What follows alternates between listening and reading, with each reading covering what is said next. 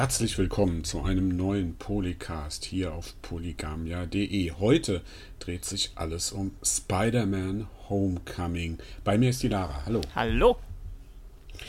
Die Lara hat den Film gesehen, Spider-Man Homecoming. Seit Wochen macht er die sozialen Kanäle wuschelig. äh, es scheint gut zu laufen, so rein vom Marketing her für Spider-Man. Jetzt ist natürlich Marketing die eine Sache, die andere Sache, wie sieht's von den inneren Werten aus? Mhm. Was macht der neue, das die x-te Neuauflage von Spider-Man? Ja. Ähm, bevor ich ganz kurz auf den Inhalt äh, eingehe, so als, als Einordnungsgedanke, es ist so, dass sich der Spider-Man Homecoming an einer ähm, Spider-Man-Variante orientiert, die Ultimate Spider-Man heißt. Also das Gute an Spider-Man ist halt, ah, dass okay. es ja zig verschiedene. Es gibt den Amazing, es gibt den Friendly Neighborhood, es gibt den Ultimate, es äh, gibt halt so viele, dass man eben auch immer einen anderen so ein bisschen als Vorlage nehmen kann, ohne sich irgendwas aus den Fingern saugen zu müssen. Anders als es jetzt vielleicht bei anderen Superheldenfiguren ist. Es gibt zwar auch bei Iron Man und so so verschiedene Iterationen, aber Spider-Man ist schon der mit den meisten äh, Möglichkeiten und dieses Mal ist es halt der Ultimate Spider-Man. Und ähm, das merkt man schon direkt daran, dass Tom Holland nicht nur der jüngste Spider-Man-Darsteller mit 19 ist, sondern auch die Figur ein bisschen wieder zurückgeschraubt wurde in das Anfangssetting, ohne die ganze Origin zu erzählen. Denn das ist jetzt mhm. der Inhalt. Spider-Man setzt eben da an, dass der Civil War, also der Captain America Civil War Film, gerade vorbei ist. Also da mhm. hatte ja Spider-Man im MCU seinen ersten kleinen Auftritt auf dieser Flughafenszene, wo die dann gegeneinander antreten und so. Und man sieht quasi das Ganze, das ist sehr äh, inszenatorisch auch sehr äh, ein guter Kniff. Ähm, ähm, Spider-Man hat so sein Handy mitgenommen und filmt das alles von sich aus. Und dann mhm. siehst du ihn halt, siehst du im Hintergrund äh, das sind die ersten zwei Minuten, das ist jetzt kein großer Spoiler, sondern einfach äh, ein schöner mhm. Einstieg, siehst du halt, wie er mit dem Handy diese Konfrontation filmt und dann so war, sagt, jetzt bin ich gleich dran, jetzt bin ich gleich dran. Also das ist halt okay. sehr, man merkt schon, er ist noch sehr teenagerhaft und dann kommt er nach dem Civil War quasi nach Hause und dann denkt er, er ist jetzt ein Avenger. Und jeden Tag kriegt mhm. er eine Nachricht über den nächsten Einsatz und da kommt halt nichts. Monatelang passiert überhaupt nichts.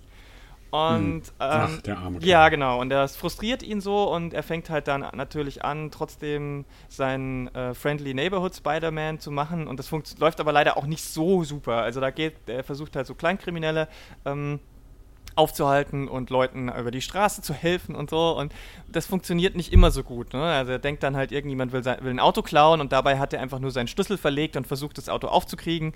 Und ähm, es gibt Leute, die wollen so einen äh, Geldautomaten knacken und dabei fliegt das ganze Ding in die Luft und ähm, also man merkt so, er ist noch so ein bisschen überfordert mit seinen Kräften, aber diese ganze Origin-Story mit Uncle Ben und so ist halt nicht mehr dabei. Und das ist, das ist auf jeden Fall eine gute Entscheidung.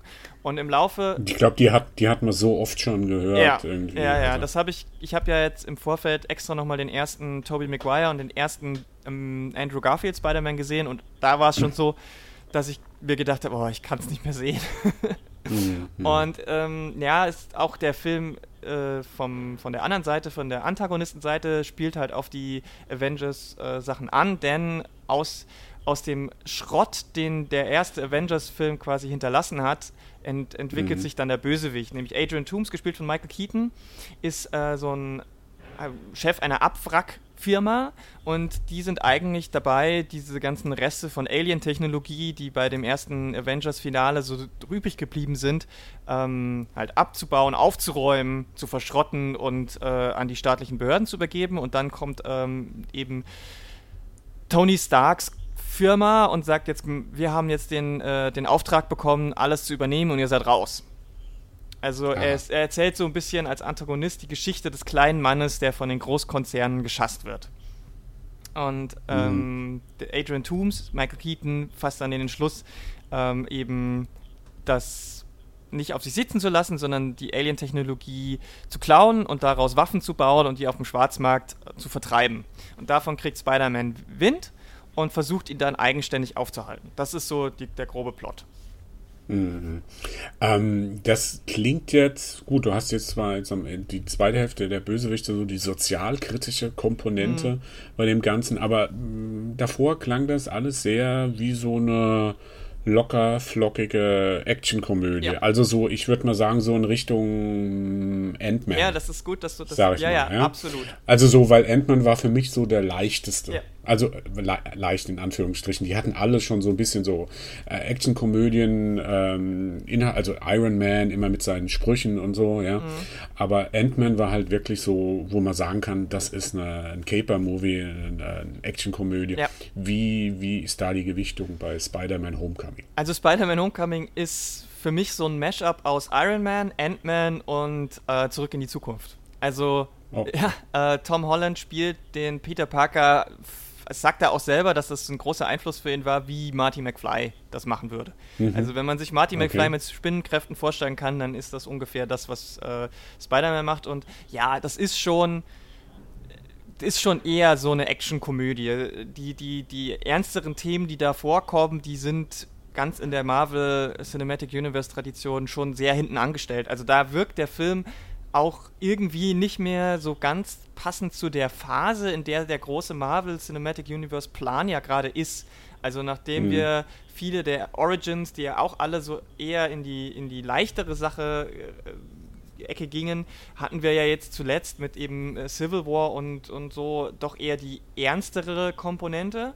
Und ähm, da ist jetzt Spider-Man wieder so ein bisschen das Gegenfeuer dazu. Also es ist eher eine, mhm. eine Action-Teenie-Komödie mit, mit, ja, also der sozialkritische Ansatz, der ist schon, der ist schon sehr. Ist ein Ansatz. Ja, es ist nicht ist viel mehr als ein Ansatz. Es ist nur so als Legi mhm. Legitimation, ähm, als Motivation für den Antagonisten, aber äh, es wird leider nicht so gut ausgespielt. Also es gibt dann mhm. natürlich ein Aufeinandertreffen zwischen den beiden Figuren und da kommt das dann nochmal zur Sprache, aber ähm, es, es ist, bleibt auch da sehr an der Oberfläche und deswegen, also es, ich, ich glaube, es hätte auch nicht gepasst, wenn man dann da plötzlich dann so total in die, in die tiefe Sozialkritik eingestiegen wäre. Und ähm, man merkt schon, dass da als Regisseur zum Beispiel auch jemand dabei war, der jetzt noch nicht so wie Joss Whedon oder bei Warner Scott Snyder, äh, Scott Snyder? Nee, heißt das Scott? Ja.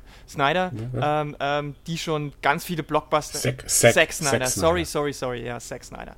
Ähm, hm. Das schon inszeniert hat, der war, der hat bis auf einen Film mit Kevin Bacon, nämlich Cop Car, der super ist, den sich jeder hm. anschauen sollte, hm. halt noch keine wirkliche Erfahrung mit großen Sachen gemacht.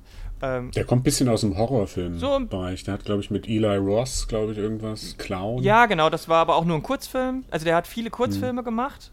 Ähm, hat ein, zwei davon waren eher so, also Clown gibt es, glaube ich, auch als Langfilmversion, aber es war ursprünglich eine Kurzfilm ähm, und hat dann Serien gemacht, The Onion News mhm. Network und so. Ähm, also der ist noch nicht so erfahren und das merkt man, dass der so ein bisschen kreativer ist. Er hatte so ein bisschen frischeren Ansatz mit diesem, mit dieser Selfie-Cam und so weiter und ähm, auch in der Inszenierung von den Kamerafahrten ist das ganz nett.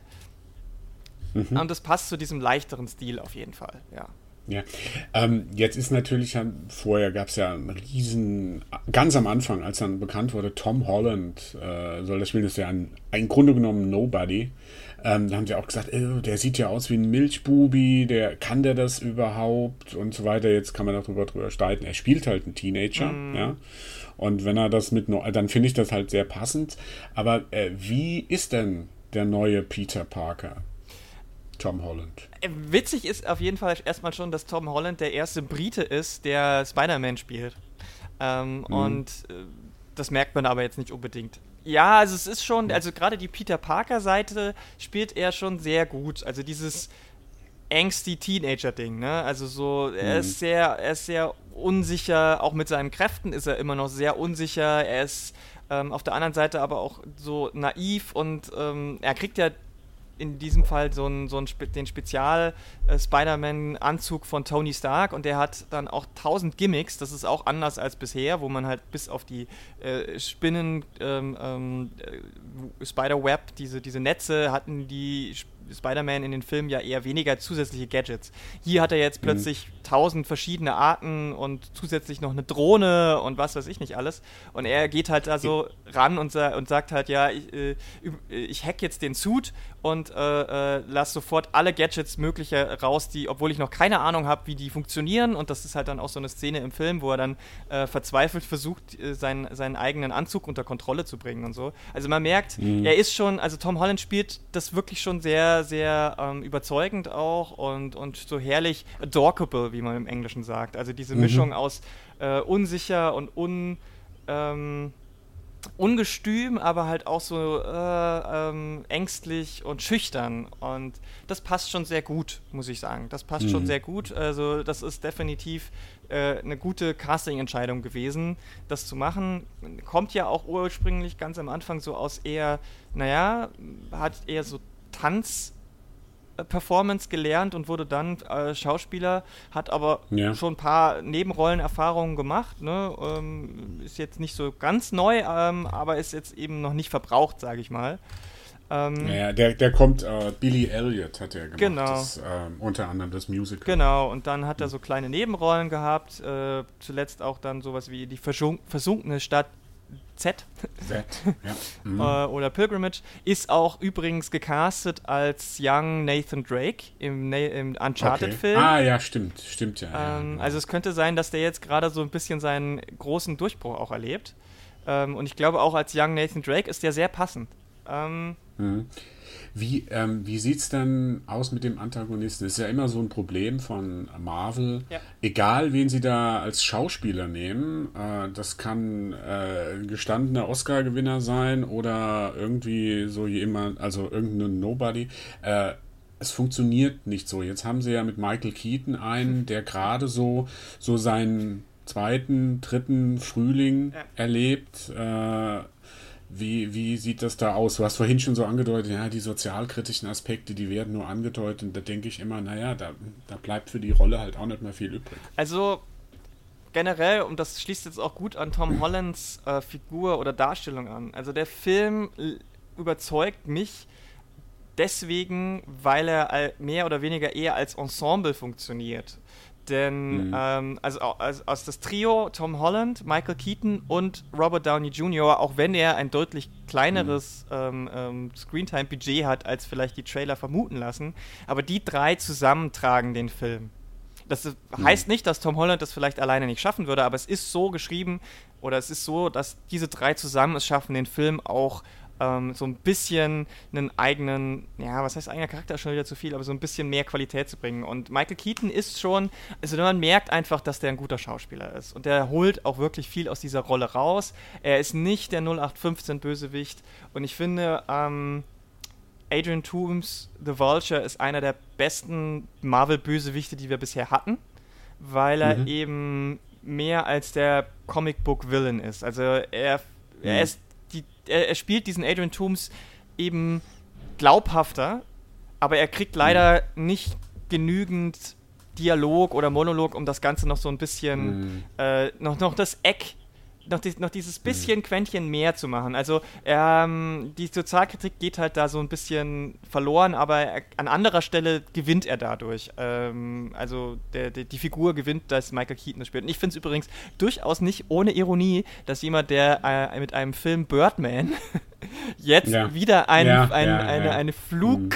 eine, einen fliegenden äh, Superschurken spielt. Das ist schon, das mhm. ist, ähm, es ist, es ist überzeugend, ähm, und funktioniert besser als zum Beispiel ähm, ein Red Skull in Captain America mhm. oder auch äh, der Ultron in, in, in dem gleichnamigen Avengers-Film. Also da haben sie sich. Ja, Ultron war ja sowieso der.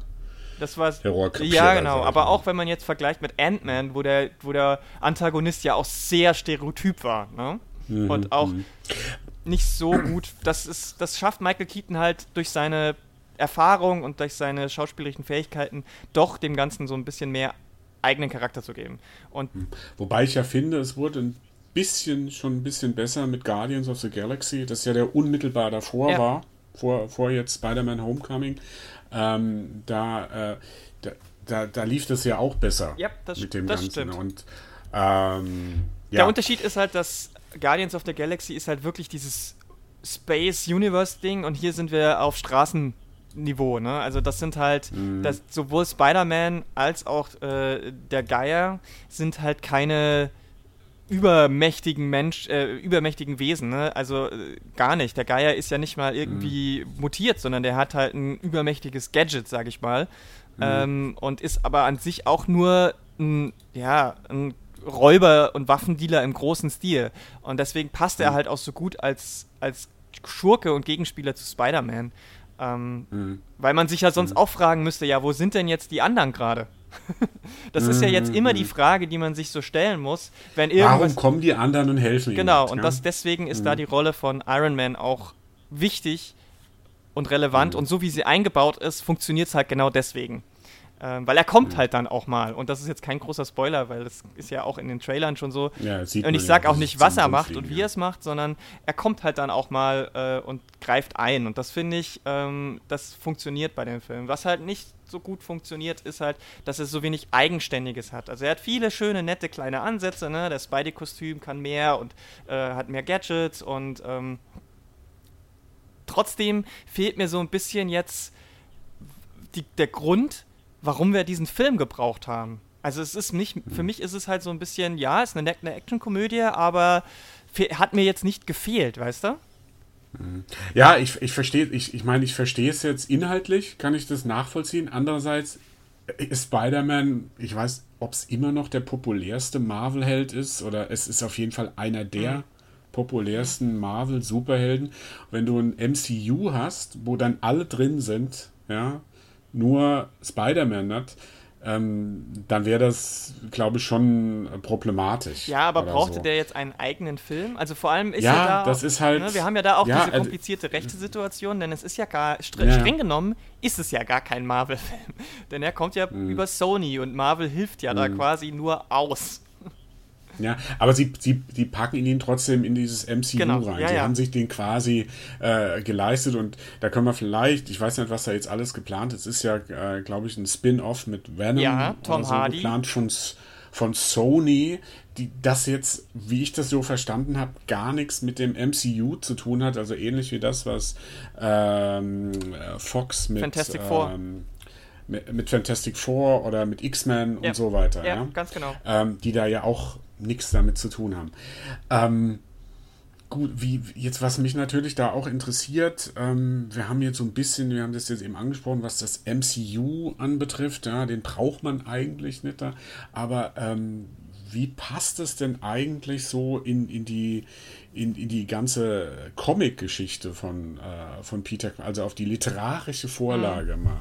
Äh, zu sehen. Da äh, gab es, also ich bin da jetzt ein bisschen so aus den letzten Jahren ein bisschen raus, gab es da so eine enge Beziehung zwischen Spider-Man und Iron Man, also dass er da so einen älteren Mentor hatte, wie, wie Robert, also wie, wie äh, Tony Stark, oder ist das eine komplette Erfindung? Nee. Ähm, ähm, das ist wie bei vielen der letzten Marvel-Filme, es gibt so grobe Vorbilder, aber es mhm. ist keine 1 zu 1 Verfilmung. Also es ist auch deutlich weiter weg, wie jetzt zum Beispiel Civil War und so weiter. Also gerade im Verlauf oder im Vorfeld von Civil War war die Verbindung zwischen Tony Stark und äh, Spider-Man ganz, ganz stark. Da hat nämlich auch Tony Stark hat dann die sogenannte Iron Spider gemacht, wo äh, mhm. Spider-Man einen, einen ganz neuen rot-goldenen Anzug hatte mit extra, mit vier extra so Spinnenbeinen noch dran und so. Mhm. Und er hat halt auf Tony Starks Seite gekämpft und war viel mit ihm zusammen, aber da, zu dem Zeitpunkt im Comic war to Peter Parker schon viel älter.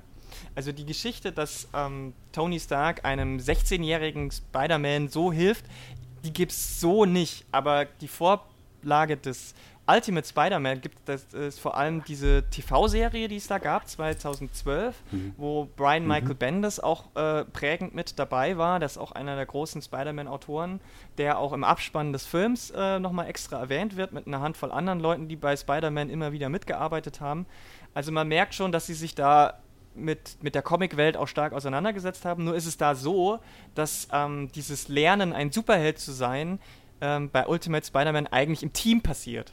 Also du hast da noch drei, vier andere Leute, die mit ihm zusammen quasi von Shield beauftragt werden, jetzt äh, dieses Avengers Trainingsprogramm zu mhm. machen über drei, vier Staffeln okay. hinweg. Und das passiert im Film halt gar nicht. Ne? Er ist wirklich da auf sich allein gestellt und ab und zu kommt Iron Man vorbei. Ähm, und das, das ist schon weiter weg von den Comics. Also da gibt es jetzt, soweit ich weiß, keine ganz direkte Vor Vorlage und Vorgabe. Ähm, aber mhm. es gibt ganz viele ähm, natürlich trotzdem Anspielungen und so weiter, die da drin vor oder, oder Elemente, die aus den Comics sind. Es gibt ja noch eine zweite, eine zweite Figur, die ähm, gar nicht so im Vordergrund steht, wie man das vielleicht anfangs gedacht hatte, als gesagt wurde, ja, es gibt mehr als nur einen Gegenspieler. Ich sage jetzt bewusst nicht, um mhm. wen es geht, weil ich weiß nicht, wie viel die Leute da jetzt schon wissen und vor allem die, die jetzt das Comic-Wissen nicht haben, sollen davon jetzt nicht so ähm, gespoilert werden. Aber der spielt eine deutlich kleinere Rolle, als ich es vermutet hätte. Ähm, und dann gibt es natürlich noch so Anspielungen auf andere. Es gibt äh, die Rolle von äh, äh, Danny Glover, Do Donald, Donald Glover, Donald der, Glover, der, der Donald junge Donny Glover, Donald, genau, der spielt ja auch mit. Der hat nur eine ganz kleine Rolle, aber man weiß, wenn man die Comics liest, dass das, ähm, der, wenn man den Namen hört, dass daraus dann später noch eine größere Rolle wird, wenn es eine Fortsetzung geben wird. Also ähm, das ist wieder dieses Foreshadowing, ne? Also so wie sie es bei mhm. Iron Man ja auch schon mit War Machine gemacht haben, wo dann im ersten, also Rhodes, äh, der, der mhm. im ersten Film schon vorkam, aber dann noch gesagt hat, nee, dieses Mal ziehe ich mir noch keine Rüstung an. Da wusste jeder schon, im, spätestens im zweiten Film kommt dann War Machine vor. Und so ist es halt jetzt hier auch mit ein, zwei Leuten. Ähm, mhm. Ansonsten haben sie viel, viel gedreht auch, ne? Also äh, äh, Flash Thompson ist jetzt zum Beispiel äh, kein Weißer mehr. Ähm, mhm. genauso wie bei anderen Zentren. Ja, generell ja? ist ist, ist mir das aufgefallen. Also die haben da was die, auch die, die, die weiblichen ja. Love Interest oder, oder sowas, das ist ja ganz anders als das, also was ich jetzt ja, so kenne. Ich habe den Film, wie gesagt, nicht gesehen. Das ist ja ganz anders als das, was man äh, vorher so kannte. Ja, also äh, keine Gwen Stacy und auch keine klassische rothaarige äh, äh Mary Jane Watson äh, sind da. Das ist aber auch ein Stichpunkt, wo ich noch sagen muss, das ist für mich persönlich, für viele andere wird es völlig irrelevant sein, aber für mich persönlich ist es ein großer Kritikpunkt, nämlich Frauen in diesem Film. Frauen okay. in diesem Film sind nur Beiwerk und Plotpoints. Plot Devices. Hm. Da haben sie hm. jemanden wie Marissa Tomei als Aunt May, die ja schon in dem hm. kurzen Auftritt der Civil Wars viele Herzen erobert hat und dann machen sie mhm. nichts mit ihr. Sie machen nichts mit ihr. Sie hat eine Szene, maximal zwei, wo sie so ein bisschen äh, Text hat und das ist mhm. nur Plot-Device und sonst gar nichts. Also das ist, das hat mich sehr enttäuscht, muss ich sagen. Bei einem Film, der glaube ich auch zweieinhalb Stunden geht und dann eben sich da überhaupt nicht irgendwie mal wenigstens noch eine schöne Szene mehr leistet oder irgendwas, wo man das Verhältnis mhm. zwischen den beiden noch ein bisschen mehr erforscht oder so. Ich glaube, da hatten sie jetzt halt vielleicht auch zu viel Angst, dass es doch zu sehr in die vorigen äh, Filminstallationen mhm. zurückfallen könnte. Und die, die Love Interests sind, das ist ja noch viel weniger. Also das ist halt, da, mhm. da, da es kommt dieses Highschool-Love-Ding natürlich voll raus, ne? Er findet, er verschwärmt für eine, die, äh, die sind halt Mitglied, in, die sind, sind beide Teammitglieder in diesem, äh, in so einem Wissensteam, also die fahren dann auch zu so einer Wissenschafts-Olympiade äh, äh, quasi. Ähm, und mhm. äh, er ist natürlich verliebt in die, in die, in die, die, die Team-Captain, aber die, das ist halt auch so 0815, ne? Also er ist verliebt und sie haben eine awkward Szene auf dem Gang und dann äh, kommt ja auch dieser Homecoming-Titel nochmal inhaltlich mhm. vor, dass es diese Homecoming-Bald-Sache gibt, die es ja in Amerika immer gibt, am Ende des Jahres. Mhm. Ähm, und natürlich gehen die dann da zusammen hin und natürlich gibt es dann da auch wieder eine, eine, eine, dramatische Szene. Und das ist, äh, ja, und die hat halt nichts weiter zu sagen, als irgendwie gerettet zu werden oder ihm irgendwelche Plot-Devices oder halt so in seine, auf seiner Reise zu helfen und so. Hm. Und das ist jetzt eigentlich schade, weil sie ja eigentlich den Mut hatten, ja. ähm, so, also gegen die Erwartungshaltung zu besetzen. Ja. ja. Und dann halt aber auch noch weniger machen als vorher. Aber ich sehe, also ich kann mir schon vorstellen, was du vorhin gesagt hast. Ja, das wäre dann zu sehr in diese bekannte Ecke rein. Vielleicht, ja. ja. Ähm, aber nee, also den Kritikpunkt sehe ich auch. Das ist schade. Also Marisa Tomei, Oscar-Gewinnerin, gut, kann man jetzt sehen, wenn man mhm. will, ähm, ob sie es damals verdient hatte. Aber ähm, das ist schon eine Schauspielerin, äh, die auch relativ prominent ist.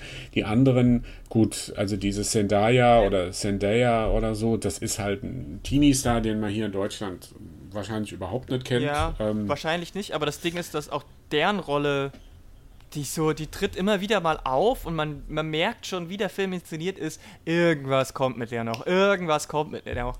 Und es kommt aber eigentlich nichts, bis auf so eine so, so, ein, so ein Revelation, die kann ich jetzt nicht vorwegnehmen, weil das ist wirklich, das wäre ein, ein, ein, ein, ein kleiner, mittlerer Spoiler. Auch wenn er für den Film mhm. an sich vollkommen irrelevant, irrelevant ist, aber es ist so ein kleiner Magic Moment, den ich niemandem nehmen will. Aber die Rolle, also da habe ich halt einfach mehr erwartet, weißt du? Wenn da heißt, oh, und mhm. Teenie Star Zendaya spielt auch mit und dann kriegt sie halt nichts zu tun. Naja, gut, aber wenn du jetzt sagst, da ist so ein Magic, vielleicht ist es ja das, vielleicht kommt ja da mehr. Ja, das, wenn es noch einen weiteren Spider-Man-Solo-Film geben wird, was gut möglich ist, weil ich glaube, dass. Also da gehe ich der, der, schwer davon ich aus. Ich gehe davon aus, dass ja. Homecoming einfach sehr erfolgreich ist, weil für das, ja. für das breite Mainstream-Publikum ist es genau der richtige Film. Er ist sehr unterhaltsam, er ist locker und leicht und ähm, ist so, wie gesagt, das Best-of von anderen Marvel-Filmen. Hat viele tolle Schauspieler, es gibt wenig Inhaltliches zu kritisieren. Ähm, aber, aber ich finde es halt trotzdem schade, auch dass Laura Harrier als, als, als sein Love Interest Liz in dem Film halt auch wirklich so wenig, zu, so, so wenig eigene Charakterisierung bekommt, außer dass sie halt äh, sehr schlau ist. mhm. ähm, mhm. und, und, dann, und aber nicht das Nerd-Girl, sondern eben auch schon äh, ganz äh, hübsch und so weiter. Also weiß ich nicht, da fehlt mir dann, das, das fand ich dann einfach so ein bisschen, wenn schon, wenn schon gesagt wird, wir legen Wert auf dieses Teenie- und Highschool-Ding, dann hätte man da auch viel, ein bisschen mehr machen können. Was schön ist, ist ähm, sein Freund, äh, Jacob Batalon spielt Ned. Das ist halt so ein bisschen der, mhm. ja, auch ein bisschen der Klischee-Sidekick, äh, äh, sag ich mal. Ne? Er ist übergewichtig, der ist ein bisschen und so. Also so mhm. ein bisschen wie bei Wonder Woman jetzt zuletzt Etta Candy war, die Sekretärin. Mhm. Das ist jetzt bei ihm eben Ned, der ihm dann schon auch ein bisschen hilft und so. Aber ähm, also das wird auch beim Publikum bestimmt gut ankommen. Mir persönlich war es so ein bisschen, ja. Hm. Naja gut, das ist halt so der asiatisch, ich sag's jetzt auch mal wirklich so ein bisschen, der dicke Asiate als Sidekick. Genau. Ja, das ist genau. halt so ein, also es ist schon übel. Klischee also das, das ist schon übel Klischee. Ähm, ja, also ich, wenn du jetzt, das klingt ja eigentlich nach einem netten, trotz de, der Kritikpunkte, nach einem netten ähm, Unterhaltungsfilm. Ja. Also ich glaube auch, dass der erfolgreich wird, weil, wie gesagt, äh, ich hatte es ja ganz am Anfang gesagt, der Film ähm, läuft in den sozialen Kanälen, ist der sehr populär. Ähm, die, das Studio selbst geht von 80 Millionen am ersten Wochenende aus. Äh, die ex andere Experten gehen sogar von 100 Millionen aus, ähm, dass der ersten Wochenende einspielen wird. Ähm, da können wir mit Sicherheit uns noch auf ähm, weitere Abenteuer. Ja, also ich meine, das ist, es liegt auch daran, dass der halt einstellen. optisch schon auch wirklich gut ist. Also da, das Handwerkliche mhm. stimmt einfach. Das merkt man, dass da, da die Effekte funktionieren und obwohl da viel CGI benutzt wird, äh, in ganz vielen Action-Szenen, ähm, reißt es einen nicht so raus wie jetzt vielleicht bei anderen äh, ähm, Filmen oder Serien, wo man halt merkt, okay, das ist jetzt ein CGI-Schlachtfest. Also es ist, mhm. äh, wenn man jetzt zum Beispiel mal Transformers nimmt oder so, äh, da, da finden, fühlen sich ja viele schon einfach abgestoßen dadurch, dass da einfach so viel computergeneriertes passiert. Und in dem Fall mhm. ähm, ist es aber verträglich, auch wenn jetzt zum Beispiel der Spider-Suit diesmal wirklich sehr, sehr CGI ist, also bewusst auch. Mhm. Und auch die großen Action-Szenen sind teilweise, ähm, da gibt es so eine Szene mit, mit einer Fähre und so. Also das ist schon. Mhm. Die kennt man aus dem Trailer. Genau, deswegen habe ich es zumindest mal erwähnt. Mhm. Also puh, das ist schon, da ist nicht mehr viel mit praktische Effekte und da muss man, das muss man mögen, sag ich mal. Aber ähm, mhm. interessant auch da der Fakt, wer dafür verantwortlich ist. Der sogenannte Production Designer ist ja da die Stelle, die das so ein bisschen entscheidet. Und das ist Oliver Scholl, das ist ein Deutscher. Mhm. Der der, der Emmerich. Genau, aus dem Emmerich-Umfeld kommt, Independence Day gemacht hat und übrigens auch Suicide Squad. Ja, hm. also, man kann nicht immer nur gute Filme. Ja, vor allem, also was so den Look angeht und so, das ist ganz anders als Suicide Squad, ne? Also äh, Spider-Man ist viel am Tag, viel hell, sehr, sehr farbenfroh auch inszeniert. Ähm, natürlich ist aber der, der, der große Endfight spielt natürlich in der Nacht. Muss immer mhm. sein. Dramatik kann ja. man ja nur noch in der Nacht machen im Kino. Es gibt keine, ja. keine, also weiß ich nicht, was soll denn das? Könnt, gerade bei Spider-Man hätte man das doch auch anders machen können.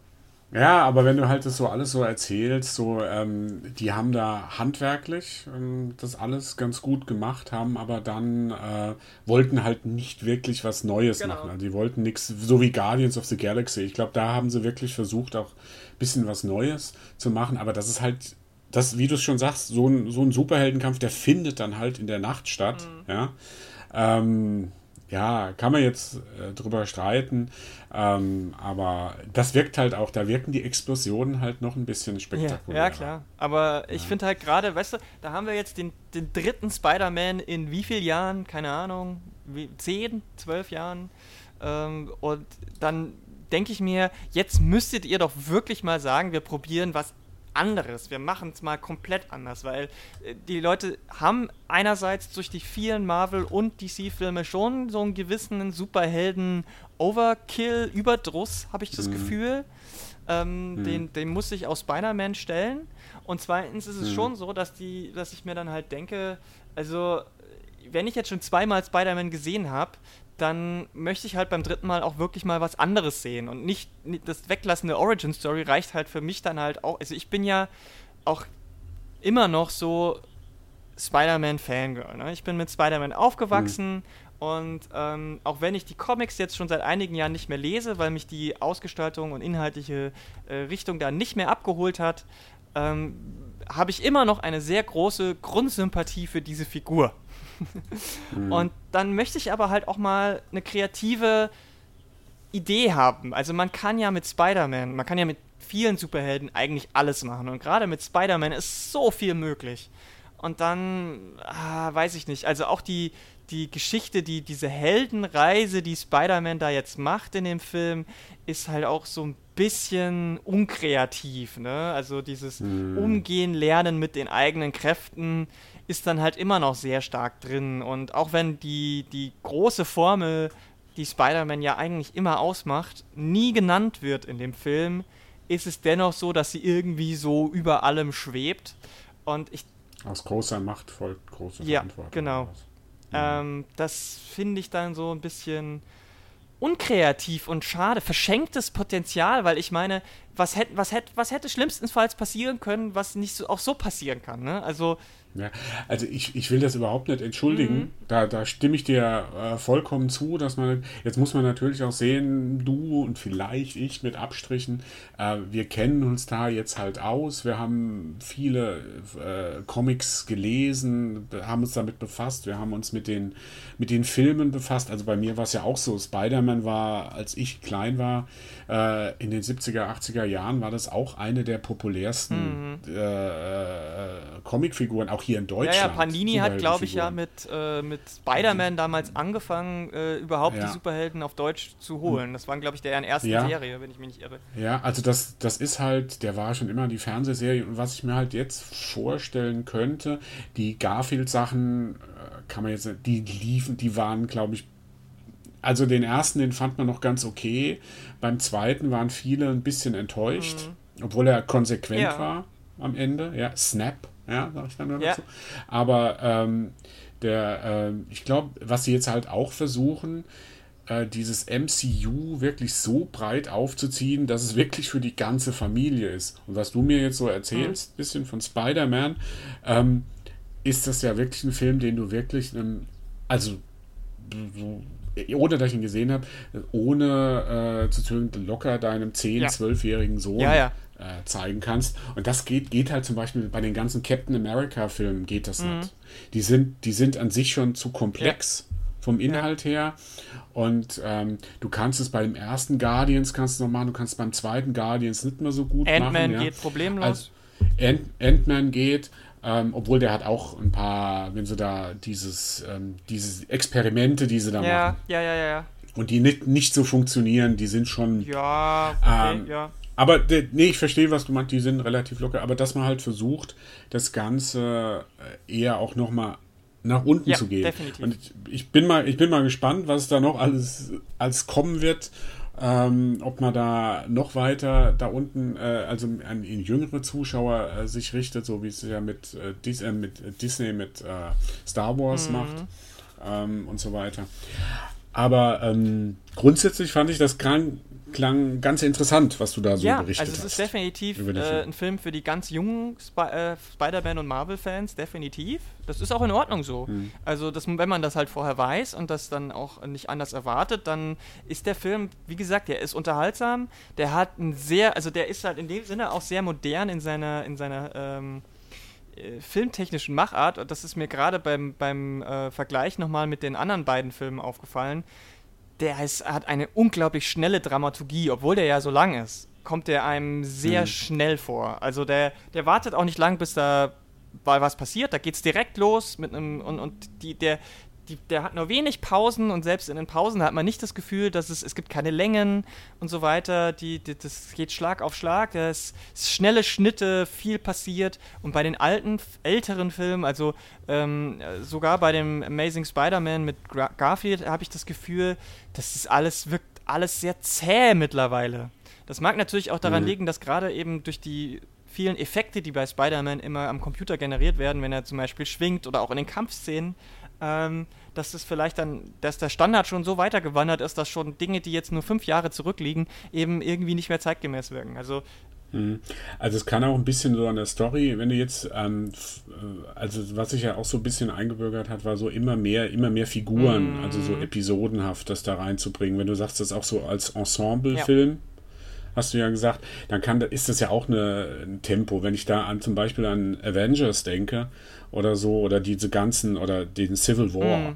der ist ja auch sehr temporeich, äh, weil es halt einen Haufen Figuren gibt, die dann irgendwie da reingebracht ja. werden und wodurch, wodurch das Tempo schon steigt. Auf jeden Fall. Gut, ja, und, und ähm, ah. ähm, auch bei Ant-Man war ja dann zum Beispiel dieser Seitengriff mit Falcon auf die Avengers und so. Also die machen mhm. die, die machen das schon auch ganz klug und ähm, deswegen, auf jeden Fall ist der Film auch von der Machart her, finde ich, eher was für die jüngere Generation, sage ich mal.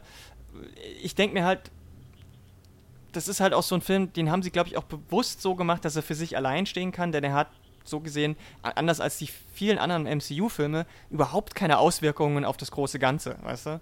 Ähm, hm. Wird wieder mit Ant-Man zusammenpassen. Genau. Ant-Man war ja auch relativ. Und äh, ähm, Nein. Trotzdem gibt es natürlich zwei After-Credits-Szenen. Genau, da wollte ich nämlich noch ja. fragen. Sind die was? Sind die, muss man da drin sitzen bleiben oder ist es so, ist es nur ein Döner? Ähm, also gerade bei der, bei der wirklichen After-After-Credits-Szene ist es eher in die Richtung, sie essen nur einen Döner. Aber sehr, okay. sehr witzig gemacht. Also durchaus, also sehr selbstkritisch, ironisch oder was auch immer. Also fand ich sehr, sehr cool. Hm äh, mhm. auch wenn es halt da diesmal kein Foreshadowing gab. In der ersten Mid-Credits-Szene ist es halt ein inhaltliches Ding, aber das ist so nebulös, das kann alles und nichts bedeuten. Also. Okay. Na dann. Da bin ich aber mal gespannt. Ja.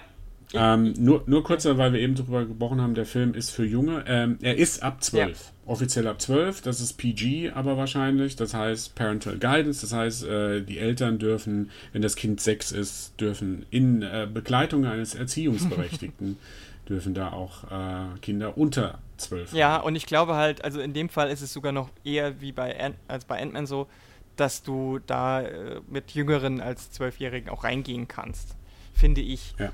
weil da keine fiesen Szenen und äh, so. Es gibt eine Szene, wo ich sage, okay, die erinnert ein bisschen an diese eine Ant-Man-Szene, die du wahrscheinlich meinst. Ähm, mhm. Aber die ist, die ist vom, von der Präsentation her, das geht erstens super schnell und man, es ist, es ist nicht explizit. Also es ist eher so dieses mhm. Comic-Book-Violence, sag ich mal. Mhm. Wo, ne, okay. Mit Lasern und so. Gut. Ähm, Lara war mit dem Film zufrieden, fühlte sich unterhalten. Ähm, unsere Frage ist natürlich, wie hat es euch gefallen, liebe Zuhörer? Oder wenn ihr den Film angucken werdet, was habt ihr für Erwartungen daran? Ist der Film, wenn ihr ihn gesehen habt, vielleicht für euch zu jung, zu sehr an das junge Publikum gerichtet? Hättet ihr das gern düsterer gehabt? Ähm, muss man fragen, steckt das überhaupt in Spider-Man so mhm, drin? Mhm. Ähm, wir würden uns darüber freuen, wenn ihr den Podcast kommentieren könntet, äh, egal wo, ob über Facebook, Twitter oder iTunes oder direkt unter den Artikel. Ähm, ich darf mich erstmal bedanken bei Lara. Ja. Und äh, wir hören uns demnächst wieder bei einem neuen spannenden Polycast hier auf polygamia.de. Macht's gut. Tschüss. Tschüss. Música